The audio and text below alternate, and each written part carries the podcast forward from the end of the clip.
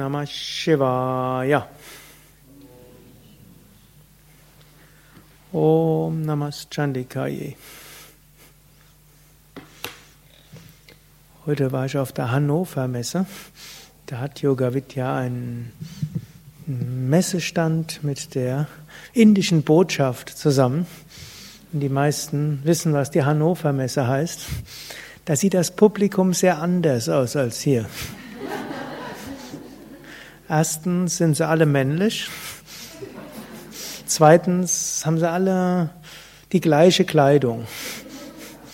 Dunkelblau-schwarzer Anzug, weißer oder hellblaues Hemd und alle gleich aussehende Krawatten. Egal ob Inder, Chinesen, Japaner, Deutsche, Afrikaner, das ist da irgendwie so eine große Sekte, scheint sich da zu treffen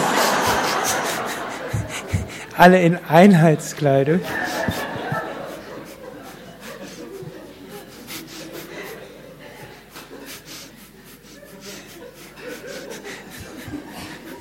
Ich stamme ja von einem anderen Planeten, nämlich Yogavidya-Planeten.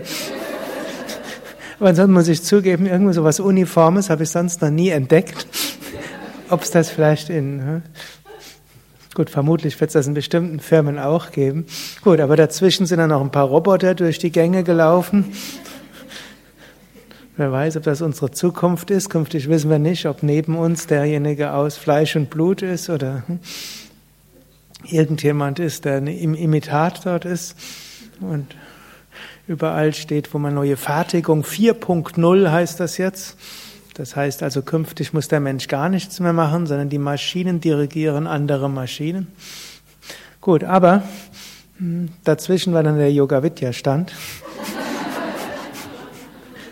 Eine Initiative letztlich von dem neuen Premierminister, der, der neue ist inzwischen ja auch nicht, der Narendra Modi, der zum einen sehr er verbindet sowas, so eine Fortschrittsenthusiasmus. Äh, und er will Indien stark voranbringen. Und zum anderen ist er ein großer Yoga-Enthusiast, der jeden Morgen mindestens eine Stunde Yoga übt und meditiert. Und irgendwo hm, daneben ist er auf Twitter und Facebook und überall sonst. Das heißt sogar, das wird er zum Teil selbst machen.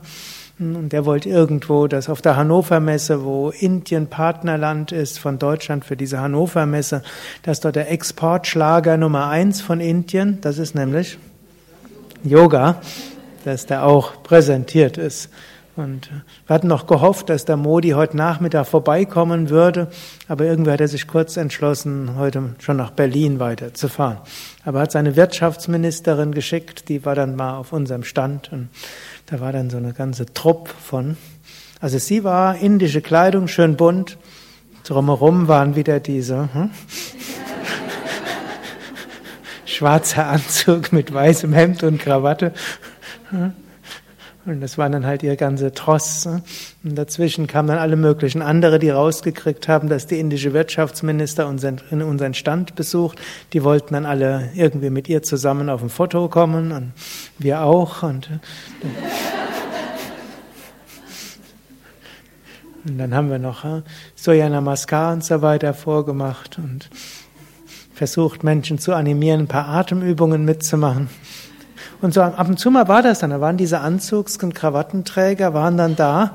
Die haben sich dann zum Teil nicht getraut aufzustehen, aber so hingesetzt und dann haben sie so.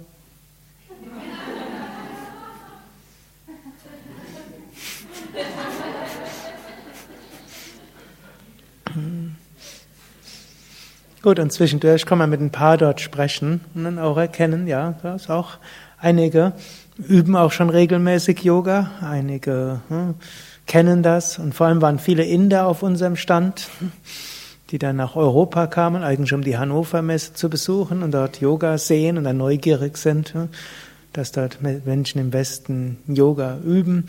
Und dann, dass die indische Regierung als Koop-Partner ein deutsches hm, Yoga-Institut gewählt hat und nicht irgendjemand aus Indien importiert hat, fanden die dann auch ganz interessant. Gut, und so hoffen wir, die nächste Woche sind wir ja weiter da und dann gibt es jeden Tag zwei Yoga-Sessions, die da sind.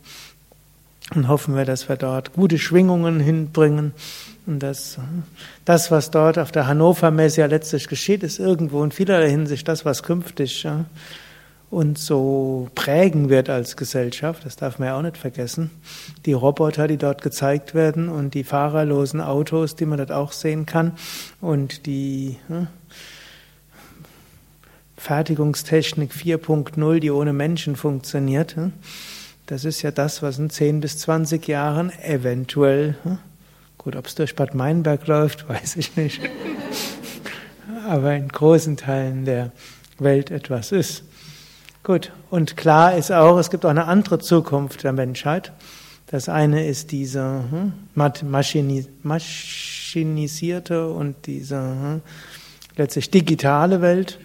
Natürlich, alle haben ihre Smartphones dort gehabt, ich natürlich auch als ich mich dann mit den indischen Würdenträgern, die alle darauf gewartet haben, dass demnächst die Wirtschaftsministerin kommt, da haben wir uns unterhalten, zwischendurch muss er schnell eine SMS schicken und irgendwo gucken, was der Premierminister gerade wieder getwittert hat und schnell dran Kommentar zu machen und zwischendurch Telefonat, dann weiter mit mir über Yoga unterhalten und über den Sieg glauben, das war nämlich schon ein Sieg gewesen, der dort der Betreuer aller indischen Messestände waren, über 300 und er war, weil heute die indische Wirtschaftsministerin kommen wird, war er eben zum Anfang bei uns, da hat er halt gewartet. Und, hm, habe ich auch mal hm, erlebt, was es heißt, wenn nicht zwei Dinge zur gleichen Zeit, dann hat nämlich zwei Handys da gehabt. Und noch jemand neben ihm war auch noch da. Hat sich also mit mir über Yoga und Sikhismus unterhalten. Er hat gleichzeitig zwischendurch mal telefoniert, er hat Nachrichten entgegengenommen und noch irgendwie und noch mit seinem anderen auch noch gesprochen und dann ist er plötzlich vor an die Tür, um die Wirtschaftsministerin in Empfang zu nehmen und mit ihrem Trost zu uns hinzubringen. Eine etwas andere als unsere gemütliche Welt hier. Das sage ich auch bewusst hier, denn manchmal denken wir ja auch, wir sind unter Stress. Aber, es, äh aber die zweite Zukunft ist durchaus Yoga auch. In dem Maße, wo die anderen Dinge zunehmen, wird man auch etwas brauchen, um etwas gründlicher und tiefer zu entspannen. Und in dem Maße, wo Menschsein vielleicht auf der Ebene durch digitale Sachen irgendwo etwas verändert wird, weil die Gesellschaft verändert wird, braucht es auch etwas, was Menschsein auf eine tiefere Ebene verankert und auf eine höhere Ebene verankert. Die Hoffnung bleibt ja, dass nach dieser stressreichen Gesellschaft irgendwann eventuell Maschinen ausreichend tun, dass der Mensch wieder mehr Zeit hat zu überlegen, wer bin ich, woher komme ich, wohin gehe ich und nicht diesen unglaubliche Ablenkung und Leistungs- und Anspruchs Druck weiter so geht. Und so glaube ich, in 10, 20, 30 Jahren werden einfach Menschen mehr Zeit haben und mehr Inspiration auch haben, nach etwas anderem zu streben. Ich hoffe es mindestens nicht, dass die Leute dann so fasziniert sind von Maschinen und neuen Möglichkeiten, sich andere Nasen und Ohren wachsen zu lassen und irgendwelche Filme in sich ablaufen zu lassen, wie es ja schon Gustav Meiring in seinen Romanen beschrieben hat, wo Menschen dann nur noch in die künstliche Welten abtauchen. Aber ich glaube, Menschen werden feststellen, die wirklich, wirkliche Welt, also nicht diese physische Welt, sondern die wirklich, wirkliche Welt der Unendlichkeit und der Ewigkeit, das ist das, was viel faszinierender ist als alles andere. Und viele von euch sind ja entweder Yogalehrer, werdende Yogalehrer oder überleg am Überlegen, werdende Yogalehrer zu werden.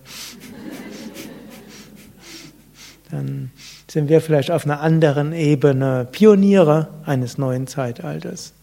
Letztlich, wenn es in die eine Richtung geht, muss die andere Richtung auch stark werden. Und das ist eben auch so etwas, was vielleicht durch die momentane indische Regierung so ein bisschen verkörpert wird. Und ich hoffe, die können auch nach ihren, ihren Idealen irgendwo leben, wo die versuchen tatsächlich jetzt Spiritualität und Wirtschaft, Ökologie und Wachstum und alles miteinander zu verbinden.